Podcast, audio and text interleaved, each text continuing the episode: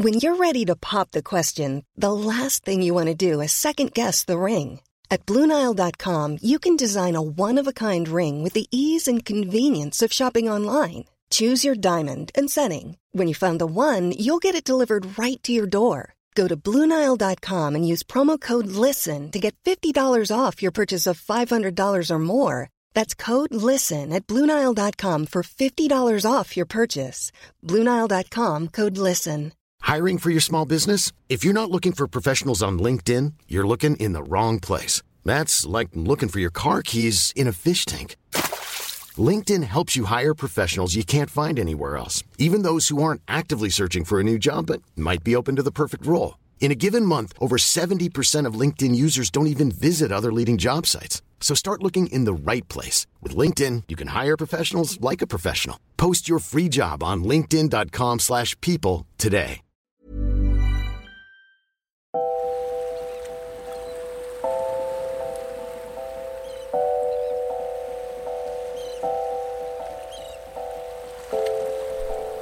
Women of the Seas. Récits d'aventure en mer, portraits de femmes au destin incroyable.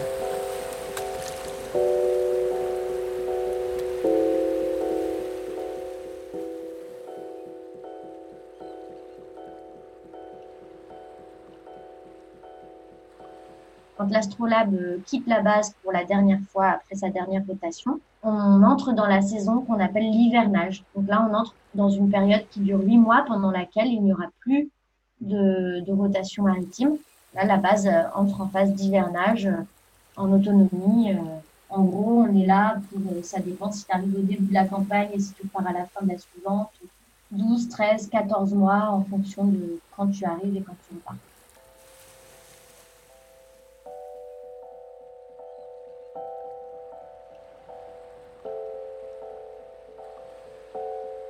Charlène Jiquel, 36 ans, officière de marine marchande. Embarquée sur la base scientifique française de Dumont-Durville en terre Adélie.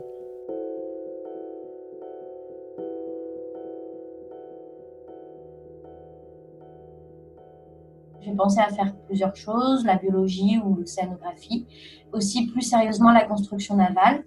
Et puis finalement, j'ai entendu parler de la marine marchande, un peu sur le tard. Et je me suis dit, bingo, c'est ça que je veux faire. Voilà, il y avait plein de choses qui me plaisaient dans cette profession, le côté technique, le voyage, le rythme un peu, euh, un peu décalé, le fait d'avoir des périodes d'embarquement en alternant avec euh, des périodes euh, de, de, congé. Et... Sachant qu'il n'y avait pas de marin dans ma famille, donc je voyais vraiment que la partie connue de, de la profession, ce dont on nous parle quand on se renseigne un peu, qui est en fait une infime partie de ce qui est possible dans le monde maritime, mais ça, je l'ai découvert beaucoup plus tard. Et j'ai intégré l'école de la marine marchande, qu'on appelle l'hydro dans le jargon. Moi, j'ai suivi le cursus des officiers de première classe. On suivait d'abord une formation théorique de trois années. Et pendant ces trois années, on alternait euh, les cours théoriques avec des périodes de navigation en tant qu'élève officier. Donc la particularité de ce cursus, c'est une spécialité un peu franco-française, c'est que c'est un cursus polyvalent.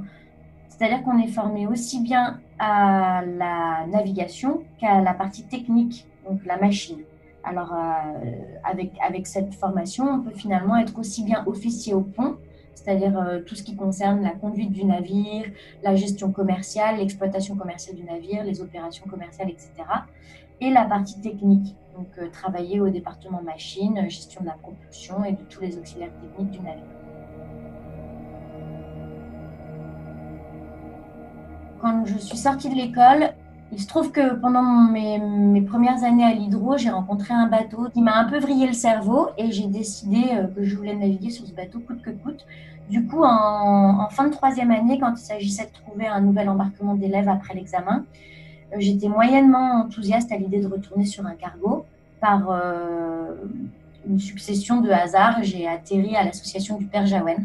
Je suis arrivée là-bas pour trois mois, j'y suis restée 13 mois et ça a été le début d'un parcours euh, pas planifié, quoi, imprévu. Et je suis allée de surprise en surprise et puis je me suis assez vite éloignée de la marine marchande conventionnelle, traditionnelle, on va dire. C'est quand même pas la norme. De, se destiner à un parcours euh, plus aventuriers, plus précaires. Dans les gens qui intègrent l'hydro, en général, ne, poursuivent pas ce genre de, de projet, quoi, enfin, d'ambition. Alors moi, quand j'ai quitté l'association du Père Jaouen, du coup, j'avais ripé pour de bon et j'étais euh, de moins en moins convaincue euh, par euh, ce que la marine marchande traditionnelle avait à offrir. Et du coup, j'avais envie de rebondir sur un sur un, un autre embarquement un peu un peu hors norme, quoi, un peu enthousiasmant et excitant. Et du coup, j'avais entendu parler de l'Astrolabe, ce navire qui dessert la base du Mont d'Urville. Et donc, euh, je me suis dit, tiens, ce serait génial si je pouvais trouver un embarquement d'élèves sur ce bateau. Du coup, j'ai contacté l'IPEV parce que je savais que c'était le principal euh, affréteur du navire. L'IPEV, c'est l'Institut polaire euh, Paul-Émile Victor, du nom de l'explorateur, l'explorateur français qui avait lui-même créé les expéditions polaires françaises, les EPF, dans les années 40. Et donc, c'est un institut polaire national français dont la vocation est de développer la recherche scientifique nationale, donc française, en Antarctique et en Arctique, dans les régions polaires et subpolaires. L'Antarctique, c'est euh, l'extrême sud de notre petite planète. Donc, c'est un, un continent, à contrario de l'Arctique, qui est un océan. Et donc, l'Antarctique, c'est l'énorme le, continent qui, euh, qui, qui, qui est centré autour du pôle sud. Euh, donc du coup, l'IPEV, pour moi, je vois ça comme ça, opère un peu des bases comme un armateur opérerait des navires. Donc ils assurent l'existence de ces bases, l'armement humain de ces bases et euh, le déploiement de moyens techniques et scientifiques sur ces bases. La France est présente à travers l'IPEV en Antarctique sur les bases Dumont d'Urville et Concordia, Concordia étant une base franco-italienne, dans les îles subantarctiques sur l'archipel des Kerguelen. Et l'IPEV est aussi présent en Arctique sur l'archipel du Svalbard. Et en même temps, l'IPEV opère aussi avec deux navires, donc euh, l'Astrolabe qui dessert la base du Mont d'Urville et le Marion Dufresne qui dessert les bases subantarctiques.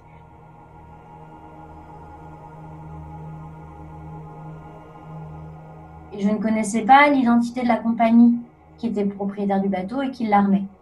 Donc j'ai appelé l'IPEV pour avoir cette information-là. Et voilà, donc je lui explique, je suis élève marine marchande, je cherche à entrer en contact avec la compagnie qui arme l'Astrolabe, est-ce que vous pouvez me renseigner? Il me renseigne, et puis au passage, il me dit, mais quel est votre profil? Tiens, vous savez que vous avez tout à fait le profil pour le poste de second mécanicien dieseliste sur la base du Mont-Durville. C'est un contrat de volontaire, euh, on recherche des profils comme le vôtre, etc. Du coup, ça a germé un petit peu dans ma tête. Je me suis rapprochée de la compagnie qui armait l'Astrolabe pour, euh, pour embarquer chez eux. Ils ne prenaient pas d'élèves officiers. Et là, je me suis dit, bon, bah, à défaut, je peux peut-être recontacter l'IPEV et voir un peu euh, comment ça se passe, de quel poste il s'agit. Euh. Donc, du coup, j'ai posé ma candidature en me disant, ça n'engage à rien. De toute façon, c'est assez, assez sélectif. Donc, il y, a, y, a peu de chances que je sois prise, mais je peux, je peux démarrer le, le process de recrutement. On verra bien jusqu'où j'irai. J'ai participé à un premier entretien avec les RH et un représentant du service euh, technique des infrastructures polaires. Et puis, euh, on nous fait passer très très vite des entretiens psychologiques pour savoir si on a le profil psy, s'il n'y a pas de contre-indication majeure euh, à un hivernage. Après, il y avait une batterie de tests médicaux pour voir si on n'avait pas de contre-indication médicale à, un départ en hivernage. Et en fait, euh, j'ai quand même compris que j'avais un peu bénéficié d'une euh, discrimination positive. Avant cet hivernage-là, il n'y avait jamais eu de femmes sur des postes techniques à Dumont-Durville en hivernage. Déjà, les femmes n'hivernaient pas depuis très longtemps. Ça avait moins de 10 ans. Et jusqu'à maintenant, quand elles étaient présentes, elles étaient présentes sur des postes scientifiques. Mais dans l'équipe dans technique, c'était encore jamais arrivé. Et euh, je sais qu'il y avait un peu une volonté des RH de, de mixifier l'équipe technique. Et donc, euh, bah, moi, je, remplissais un peu toutes les cases. J'avais le profil hydro qui leur euh, plaît vraiment bien. Et en plus, j'étais une nana. Et cette année-là, ils étaient motivés à faire rentrer les nanas. Et puis, bah, une fois que j'ai eu la réponse, je dis bon, bah, on y va alors. Hein.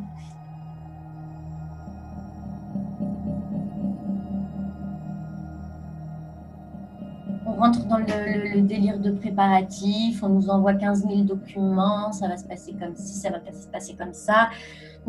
Pour les bagages, euh, c'est ça. On nous explique qu'on on a la possibilité de faire partir plusieurs mois avant notre propre départ euh, des affaires personnelles dans des cantines en acier, déposer ces cantines à l'IPEV et puis ça part en bateau longtemps après nous pour que ce soit sur place avant notre arrivée. Donc ça, c'est rigolo. On commence à réfléchir à ce qu'on veut emmener. On part un an. Qu'est-ce qui va nous manquer? Qu'est-ce qui va pas nous manquer? Et puis, ce qui est assez sympa aussi, c'est qu'avant le départ, l'IPEV organise un séminaire des futurs hivernants sur le site de l'IPEV à Plouzané, à côté de Brest. Et donc, on apprend plein de choses. Et puis surtout, on rencontre nos, futurs euh, co-hivernants. Les gens avec qui on va passer un an. Euh, là-dedans, tu as tes futurs super potes, tes futurs collègues de boulot, euh, tes futurs tout, quoi. Ta future famille pour un an.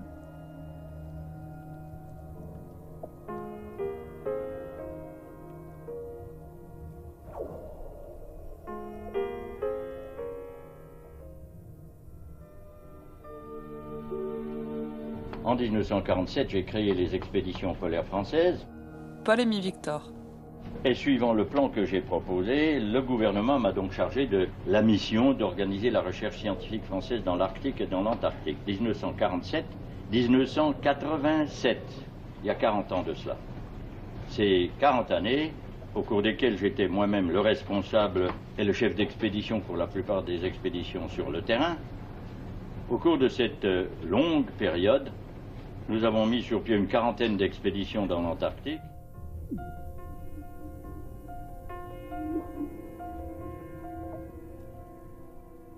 Moi, mon départ était prévu sur euh, R2, ce qu'on appelle R2, c'est-à-dire la troisième rotation de l'astrolabe sur Dumont d'Urville pendant l'été austral. Je suis partie en avion via Paris pour Hobart, Hobart qui se trouve au sud de la Tasmanie, la Tasmanie étant euh, ce territoire euh, australien au sud du mainland australien. Donc de Hobart, on tire une ligne à peu près euh, quasiment plein sud vers l'Antarctique et on arrive à Dumont-Durville.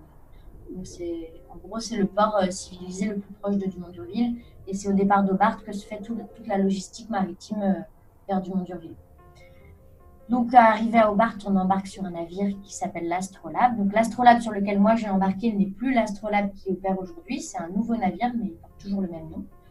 Et donc, j'ai embarqué sur l'ancienne Astrolabe. Donc, du coup, sur cette rotation, il y avait plein de scientifiques. Donc, euh, moi, c'était mes premiers contacts avec le, monde scientifique. Et, c'est génial parce que tu rencontres plein de gens hyper enthousiastes. Et puis, bah, moi, j'étais hyper contente d'être sur un navire marchand. Euh, je me disais, oh c'est un peu mes dernières naves avant longtemps. Et, donc, j'ai beaucoup profité, euh, surtout les approches dans les glaces tout. Je me souviens qu'il y avait. Il y, a eu un, il y a eu mauvais temps et l'astrolabe, cet astrolabe-là, je ne sais pas comment se comporte de nouveau, mais l'ancien, on le surnommait le gastrolabe. C'est un, navire qui a la réputation d'être un peu, euh, un peu rude à la mer, quoi, et, il faut avoir le cœur bien accroché. Donc, euh, bah, effectivement, très vite, beaucoup, de malades. J'étais souvent seule au, carré euh, des passagers à prendre mes repas seule parce que peu de gens étaient capables de, se nourrir. Mais c'était rigolo. Puis bah, aussi pendant ces journées, ces longues journées en mer où tu es un peu désœuvré parce que toi, tu n'as pas de job, bah, tu es vraiment juste un passager qui prend, qui prend le bateau pour aller à Dumont-Durville. Donc on a du temps pour commencer à se rencontrer aussi avec les, les hivernants qui prennent la même rotation. Donc ça, c'était rigolo. Et on est arrivé, je me souviens très très bien de la date, à Dumont-Durville le 6 janvier 2009. Voilà. Et là, premier contact avec euh, les glaçons, euh, l'archipel, l'île des pétrels, la base du Mont-Durville, euh, la piste du Lion où le bateau s'amarre, le débarquement en hélico. Et, cette journée, elle, elle est restée totalement gravée dans ma mémoire, notamment parce que voilà, d'un instant à l'autre, on découvre l'environnement dans lequel on va évoluer pendant un an et dont on va pas pouvoir s'échapper aussi. Voilà, c'est, ta nouvelle vie, quoi, ta, nouvelle maison, ton nouveau job, tout. Et aussi, euh, ce jour-là, c'était assez puissant parce qu'il y avait des orques sur la base.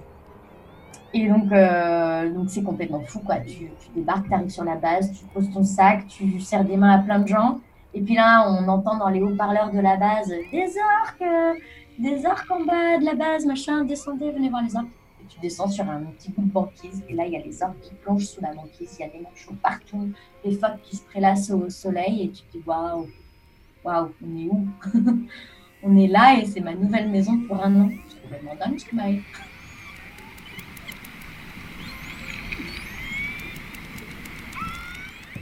Quand je suis arrivée sur la base, du coup, euh, j'ai rencontré euh, la personne que j'allais remplacer. Et puis, je découvre petit à petit euh, la centrale, les installations, mon futur poste, etc. Et puis, ben, on se met au taf. donc, moi, typiquement, mon, mon, job, c'est second mécanicien dieseliste à la centrale de Ville. On est deux. Il y a un chef mécanicien qui, lui, est contractuel et le second qui est volontaire civil. Euh, ensuite, il y a toute une équipe technique beaucoup plus étoffée avec un plombier, un électricien. Cette année, cette année-là, il y avait une menuisière. Il y a un mécanicien de précision, donc tourneur-fraiseur. Euh, il y a un mécanicien engin qui est dédié au parc des engins, euh, donc euh, tracteurs, euh, dameuses, etc. Voilà, donc je rencontre tout ce petit monde et puis et puis donc moi mon job c'est d'assister le chef le chef de la centrale et donc, dans, nos, dans nos compétences, enfin, dans nos, charges de travail, on doit faire tourner cette centrale. C'est-à-dire que la centrale assure la production d'électricité pour la base, ainsi que la production d'eau douce. Et puis après, on gère tous les auxiliaires euh, nécessaires à, ces deux euh, fonctions principales. Il y a trois groupes électrogènes principaux, sachant que en hiver, un groupe suffit à étaler la consommation de la base. En été, deux groupes et en plus de ces trois groupes principaux dans le bâtiment principal de la centrale, on a un groupe de secours dans un bâtiment indépendant, ce qui fait que si on perdait le bâtiment principal, on a quand même un groupe qui est, toujours euh, disponible. Donc on a quatre groupes et euh, je ne sais pas si c'est toujours le cas, mais à l'époque on avait un groupe neuf sur palette dans un hangar. Donc si vraiment on avait un, gros gros gros problème, on pouvait toujours euh, déplacer sur ce groupe neuf et, le mettre en place. Dans cette centrale, il y a donc les trois groupes électrogènes, le bouilleur, bouilleur avec lequel on fabrique l'eau douce en faisant bouillir l'eau de mer. Ça, c'est les installations principales. On trouve aussi euh, un système de cogénération. Le système de cogénération, c'est en gros euh, un principe de récupération d'énergie des gaz d'échappement des groupes électrogènes pour faire chauffer de l'eau et cette eau, du coup, elle est préchauffée avant d'aller au bouilleur. Donc, euh, ouais, c'est de, la, de la cogénération, c'est de la récupération d'énergie pour euh, limiter les dépenses énergétiques euh, pour faire chauffer l'eau du bouilleur. En fait, tout est lié. C'est ce qui est assez critique dans, dans, ces centrales. Contrairement au navire, il n'y a pas la partie propulsion.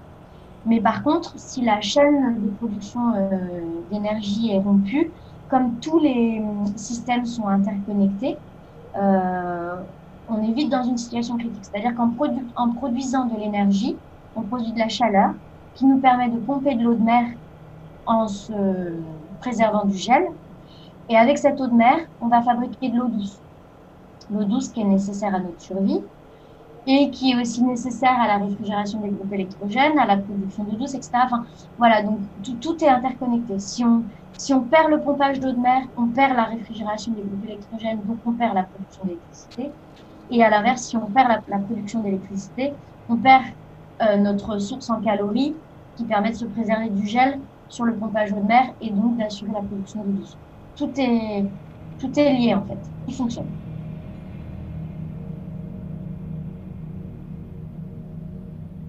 Et puis, aux abords directs de la centrale, on a aussi le, dépôt mensuel de carburant. Donc, ce sont plein de petites cuves de carburant disposées les unes à côté des autres avec une passerelle qui permet d'accéder au, top de chaque, euh, de chaque cuve. Et avec, euh, avec un système de pompage, avec des pompes, on, transfère du carburant de ce dépôt mensuel vers le dépôt journalier qui se trouve dans la centrale. Et ce dépôt mensuel, il est lui-même euh, avitaillé à partir du dépôt annuel qui se trouve beaucoup plus bas sur la base, à proximité de la base du Lyon. C'est là que le, que le navire peut accoster pendant la campagne d'été.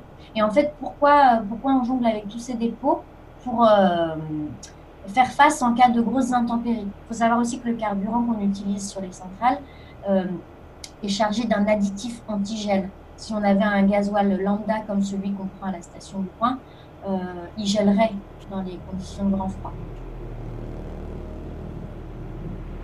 Et puis après, le grand jeu technique de la base, c'est de toujours maintenir tous nos réseaux hors gel. Donc ça, c'est vraiment le, gros challenge de l'équipe technique, principalement de, des dieselistes et du plombier. c'est de faire en sorte qu'il n'y ait jamais une canalisation en gel. Parce qu'on a plein de, plein de réseaux, du coup, d'un bâtiment à l'autre. Il y a le réseau d'eau douce, mais il y a le réseau des eaux usées. Euh, il y a le réseau d'eau de mer parce qu'il y a plusieurs bâtiments qui sont avitaillés en eau de mer. Et donc, à chaque fois, c'est ce système de canalisation un peu à double pot où on fait euh, circuler un fluide chaud à contre-courant avec le fluide principal pour euh, préserver ce fluide principal du gel. Donc voilà, c'est tout un, c'est toute une, logique pour lutter contre le gel parce que c'est vraiment ça le, risque majeur de la base. Encore une fois, c'est, c'est le gel d'une canalisation et après brise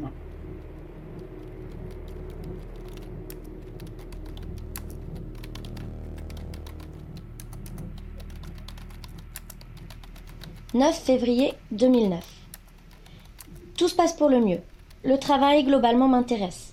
J'apprends beaucoup de choses, surtout la bricole, plein de petites choses pratiques. Dans l'ensemble, j'ai d'assez bons rapports avec mon chef, du genre impulsif et pas toujours patient, mais décidé à faire de moi un mécano. Il a pris mon éducation en main. Je crois qu'il m'accorde une confiance respectable, malgré ma jeune expérience. Disons que je me sens de la partie, j'ai mon rôle à jouer.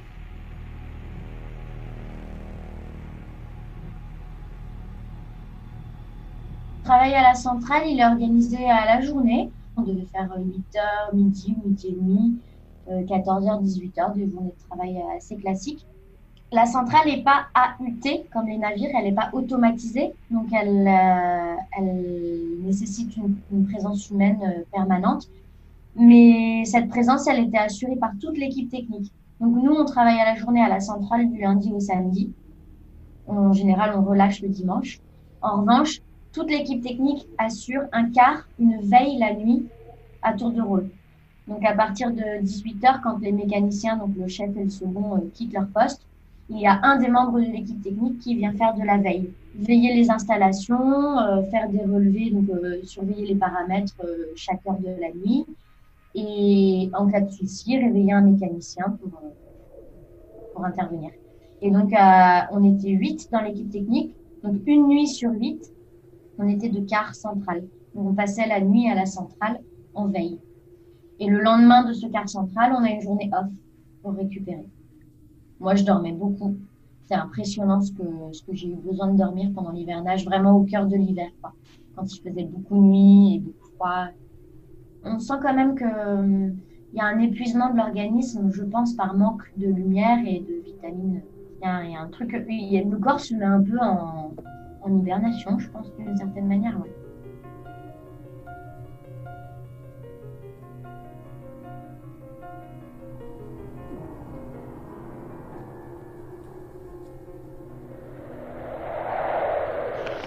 Le vent ici, hein.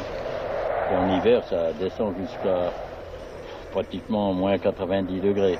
Quand on crache en l'air, la salive, elle gèle et elle dégringole comme ça, comme la neige.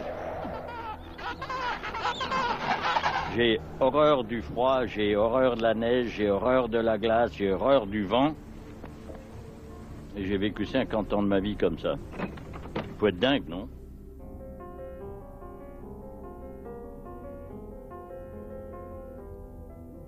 Dumont-Durville, c'est une base euh, qui est construite sur une île, l'île des Pétrels. L'île des Pétrels, elle, elle fait partie d'un archipel qui s'appelle l'archipel de Pointe Géologie. Et tout ça, c'est très près du continent mais c'est pas sur le continent antarctique, c'est vraiment euh, c'est à la côte quoi. C'est comme si on hivernait à Bréa euh, devant Paimpol quoi, en gros. Le c'est juste au-dessus du cercle polaire, donc la nuit polaire par définition n'existe pas. C'est-à-dire que même au solstice d'hiver, le 21 juin, le soleil euh, apparaît à Dumont-Durville. Mais sa course est courte. Donc au solstice, le 21 juin, la course du soleil, c'est trois quarts d'heure, 45 minutes. C'est-à-dire qu'il va dépasser l'horizon euh, sur une courbe très, très, très, très, très aplatie. On va le voir apparaître et 45 minutes, il disparaîtra. Donc, on a quand même un climat qui, qui ressemble à une nuit polaire. Enfin, euh, en termes de luminosité, euh, on n'est pas loin de la nuit polaire. Mais il y a toujours un moment dans la journée, même au cœur de l'hiver, où il y aura une espèce de lueur qui, qui, qui, se fera sentir. Il y a des ciels étoilés de dingue puisqu'il n'y a aucune pollution lumineuse. Il y a les aurores aussi, des, ciels magnifiques. Ouais, c'est très beau. intéressant à Dumont-Durville, c'est qu'il y a une vraie faune, contrairement aux bases qui sont vraiment euh, installées au cœur du continent, où là, la faune est quasi inexistante. À Dumont-Durville, il y a une faune très présente, euh, une faune marine, et il y a beaucoup d'oiseaux, des oiseaux qui volent et des oiseaux qui volent moins. Ceux-là, on les appelle les manchots. Euh, les manchots, il y, en a, il y en a plusieurs qui sont représentés à Dumont-Durville, notamment pourquoi été ici, principalement parce que c'est le site d'une des plus grandes manchotières antarctiques de manchots empereurs. Les manchots empereurs, euh, les manchots Adélie. Autant les manchots empereurs, eux, ils vivent sur la banquise, donc ils sont absents l'été et ils s'installent sur la banquise à proximité de, la base euh, l'hiver. Euh, autant les manchots Adélie, eux, ils vivent sur l'île. Et alors là, c'est très drôle parce qu'ils vivent partout sur l'île, y compris sous les bâtiments, quasiment sur les passerelles. Enfin, ils sont sous ta fenêtre, quoi. Et parfois même, ils t'empêchent de t'endormir tellement ça caille. Et puis, énormément d'oiseaux, les squales, les pétrels, toutes sortes de pétrels, pétrels des neiges, pétrels des Wilson, grands pétrels, et des phoques, plein de phoques. Et puis, ce qui est génial en passant un an là-bas, c'est qu'on assiste vraiment à tout le cycle reproductif de ces espèces, quoi. On les voit euh, s'accoupler, on les voit pondre, on les voit, euh, on voit les œufs éclore, euh, on voit les petits, les petits en duvet se faire nourrir, euh, se faire donner la béquille par les parents, et puis après on les doit grandir, euh, aller à l'eau pour la première fois, perdre leur duvet, devenir des ados et, prendre euh, leur envol. Enfin non, parce qu'ils ne pas, mais, Et puis il y a les scènes moins drôles où on voit les squats bouffer les petits. c'est la nature, quoi. L'archipel de Point de Géologie, il se trouve vraiment tout proche du continent et à cet endroit-là du continent, il y a un glacier qui se jette à l'eau le glacier de l'Astrolabe. Et les glaciers sont, sont, des masses de glace qui arrivent du continent et qui se jettent dans la mer et qui, et qui donc euh, lâchent en permanence des icebergs. On appelle ça le vélage, le vélage du glacier. Le glacier, il vèle des bergs comme, euh, comme euh, une vache vèle des veaux. C'est ça l'idée. Là où ça casse, ça fait vraiment des... Je sais pas, ça me fait penser à une grosse pâtisserie enrobée de, de crème pâtissière ou de chantilly, là, les bords bien tranchants. Et, et ben, ça ressemble un peu à ça, la, la lisière du continent aux abords de l'archipel. Ça fait, ça fait une espèce de petite casquette de neige et puis une, une, paroi bien, bien franche, bien droite. Et c'est hyper joli. Moi, ça me fait vraiment penser à une grosse pâtisserie. Et après, la, banquise, euh, en fonction des, des intempéries, du vent qui souffle et tout, euh, ça forme un relief très, très joli, un peu comme sur la plage quand le vent souffle. Ça fait vraiment exactement la même chose quand il y a une, tempête de sable sur la plage. On appelle ça les sastrugies. Ça fait des petites, euh, des petites crêtes parallèles les unes aux autres. Quoi. Ça, ça, ça fait un, dessin de stries sur, euh, sur la glace, sur la banquise. Et ça, c'est hyper joli parce que quand le soleil et la lumière est très rasante l'hiver, donc ça donne vraiment des ombres très jolies, des, des sur la banquise c'est magnifique. Et, euh, et, les, couleurs, l'hiver, pour moi, dans mon souvenir, c'est vraiment une palette de, de rose, violet, euh, ces couleurs très douces, très pastel de, l'hiver, quoi. Rose pâle, violet, lavande.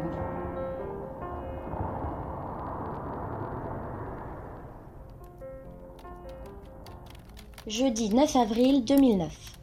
La banquise est ouverte, c'est officiel. Bien sûr, il s'agit d'une ouverture partielle, un périmètre dont les contours ont été déterminés en fonction des forages et de l'aspect de la glace. Néanmoins, c'est déjà un beau terrain de jeu que nous offre Dame Nature depuis deux jours. Imagine ton espace de liberté décuplé sur ces simples mots. La banquise est ouverte. Lâche des lions en cage et tu seras pas loin de la vérité. Descendre de notre caillou, s'éloigner de la base et fouler la neige vierge à perte de vue déambuler dans un chaos de glace, et puis les approcher, enfin, les observer dans leur plus profonde intimité, celle de la manchotière. Les empereurs sont au rendez-vous, comme chaque année, à l'heure de la grande migration. On les compte déjà par centaines et bientôt par milliers. Aucun doute, un spectacle qui te colle aux rétines pour l'éternité.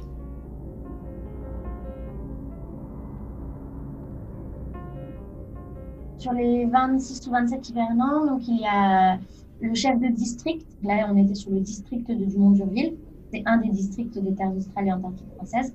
Et sur chaque district, il y a un chef de district qui est recruté par les TAF, par cette préfecture des TAF. et qui, euh, qui se veut un peu bah, le chef de base et le représentant de, de l'autorité euh, nationale sur le territoire. En gros, euh, il endosse un petit peu toutes les casquettes euh, d'un territoire français qui sont sont pas présentes en Antarctique.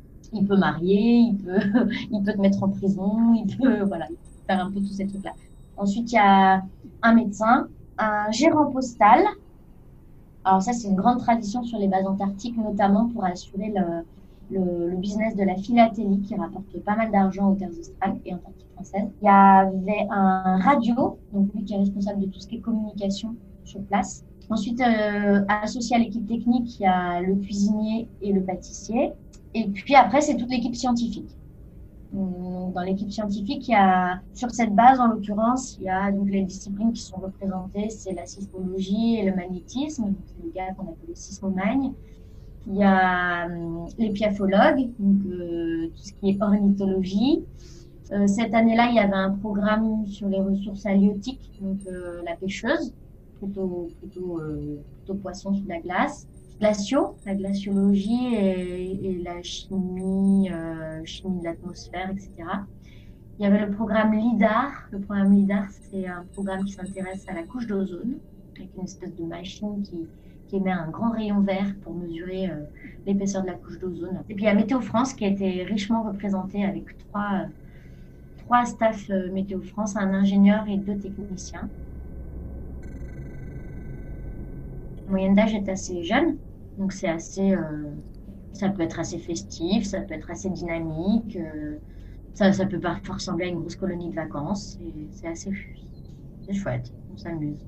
Il y a eu, euh, il y a eu un festival de cinéma, il y a eu des soirées, des soirées cabaret, on passait à table en regardant des spectacles.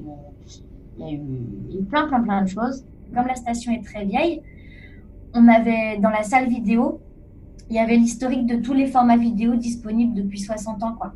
Donc on avait du 16 mm, euh, de la cassette vidéo et du DVD et du numérique, quoi, du, format vidéo euh, informatique.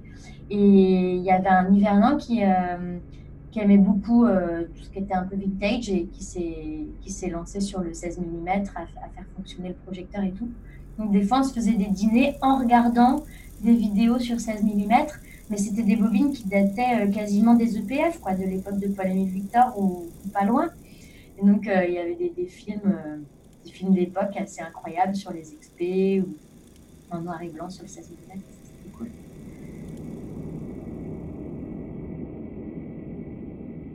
Je garde un, souvenir agréable, c'est ma correspondance avec certains de mes proches.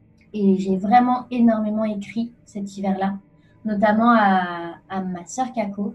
J'ai pu passer des heures à écrire des mails pour Kako. Du coup, c'est pas juste donner des news, c'est vraiment, euh, voilà, vraiment exprimer ce que tu as euh, tout au fond de toi, ce que tu vis. Et, et ça, c'était super.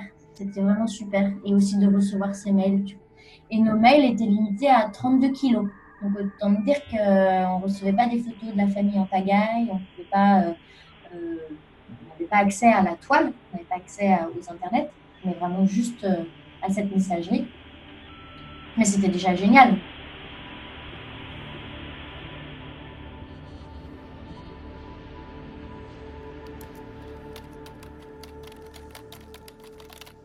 Dimanche 1er mars, 23h30.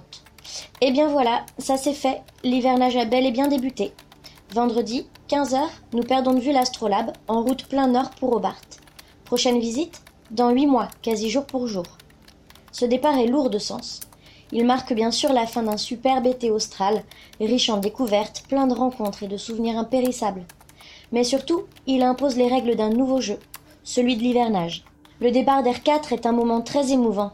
Il marque d'une part le début de l'hivernage, le vrai, mais surtout, il impose des séparations difficiles, quasi douloureuses. Une telle promiscuité favorise les relations fortes. On se lie et on s'attache très vite aux gens qui nous entourent. Ce départ m'a semblé interminable. Des heures interminables que nous avons passées à nous observer, les uns sur leurs cailloux, les autres sur leurs bateaux. Une scène indescriptible. Bien sûr, tout était prévu pour rendre le moment joyeux. Des casseroles et des louches en guise de percussion, des banderoles ironiques, des messages tracés à même la neige au cubit de vin rouge. Et, pour finir en apothéose, lancer de feux de détresse dans le ciel couvert de ce jour inoubliable. Épilogue d'une aventure. Préface de la suivante. 13 mars 2009. Sinon, j'étais à Trevi City hier pour un petit dîner d'anniversaire en famille. Et encore une grosse pensée pour toi. Je n'ai pas pu résister, j'ai montré la photo à tout le monde. Ils ont trouvé ça vraiment génial. Du coup, Mamoun a compris que nous avions une correspondance clandestine, toi et moi. J'adore quand elle réagit avec sa petite jalousie d'ado.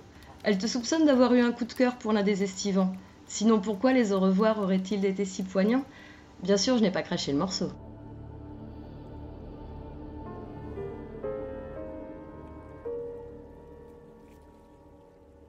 Mais là, là où j'ai eu de la chance, c'est que j'ai pu terminer l'hivernage par quelque chose d'assez extraordinaire. Je n'ai pas quitté la base pour rentrer tout de suite. J'ai quitté la base pour participer au, au raid terrestre qui ravitaille euh, la base de Concordia.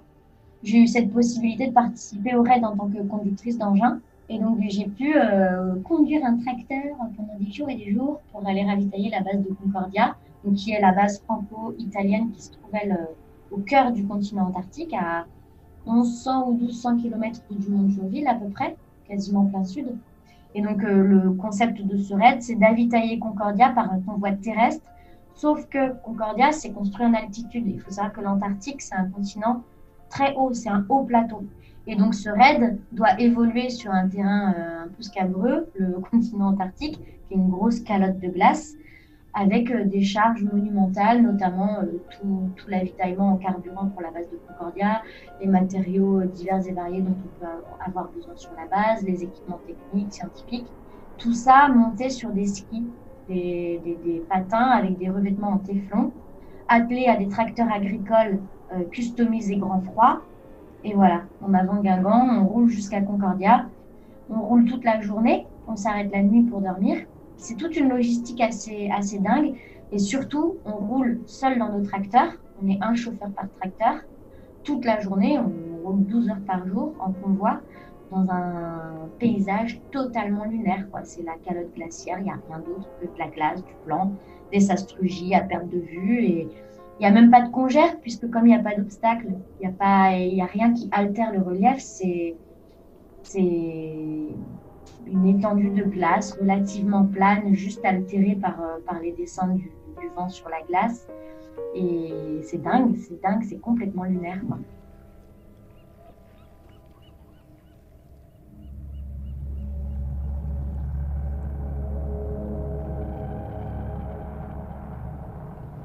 L'aventure, ça n'existe plus, hein Eh bien, moi, je dis que si.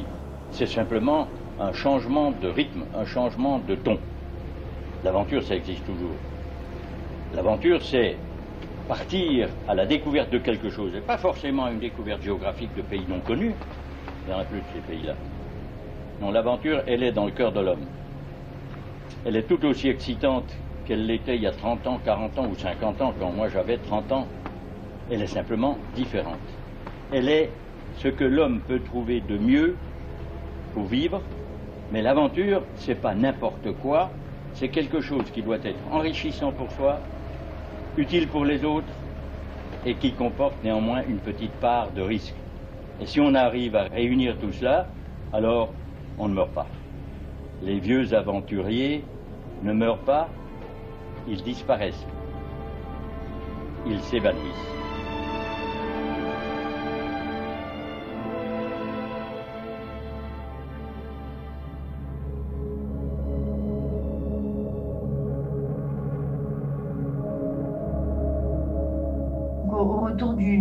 Ce raid, euh, bah, c'était la rotation euh, retour pour moi. Donc j'ai embarqué sur l'Astrolabe euh, avec, avec un gros sac à dos, direction au bar Tasmanie, où ma sœur m'attendait sur le quai. Et, voilà, c'était la fin de l'aventure antarctique. J'étais surexcitée à l'idée de naviguer. Et je me disais, oh là là là là, il faut absolument que je squatte tous les quarts, que, que, je sois, euh, que je sois hyper présente à la passerelle pour me remettre dans le bain. Et il faut que je regarde bien comment ça se passe, la navigation dans les glaces. Et je m'étais un peu euh, euh lié d'amitié, c'est exagéré, mais j'avais bien sympathisé avec le capitaine de l'Astrolabe, là, et du coup, qui m'avait laissé un peu du quart, voilà, pour que je me remette dans le bain, c'était super chouette. Non, je, je suis rentrée avec une grande impatience à renaviguer parce que quand même, mine de rien, le, le revers de la médaille, c'est que j'avais quand même pas navigué pendant un temps.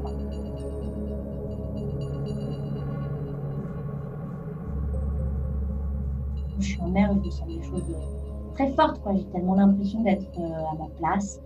Et je crois qu'être en mer, ça me procure beaucoup d'apaisement par la fuite du monde, en fait. Il y a une espèce de... Je me sens protégée quand je suis en mer parce que isolée de, de, tout ce qui est décevant dans, le monde qu'on habite. Ça met de la distance entre, entre ce que j'aime pas dans notre monde et, et moi. Quoi. il, y a, il y, a un côté protecteur, je trouve. Je me sens protégée quand je suis en mer.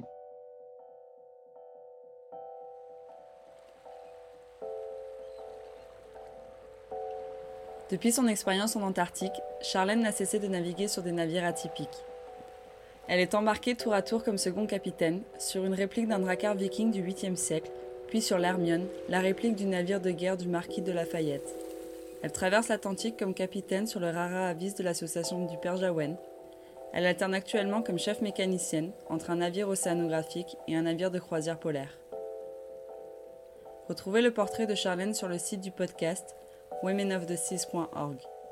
Dans le prochain épisode de Women of the Seas, découvrez le portrait d'une jeune femme, prisonnière volontaire des glaces, lors de la dérive polaire de la goélette Tara au pôle Nord.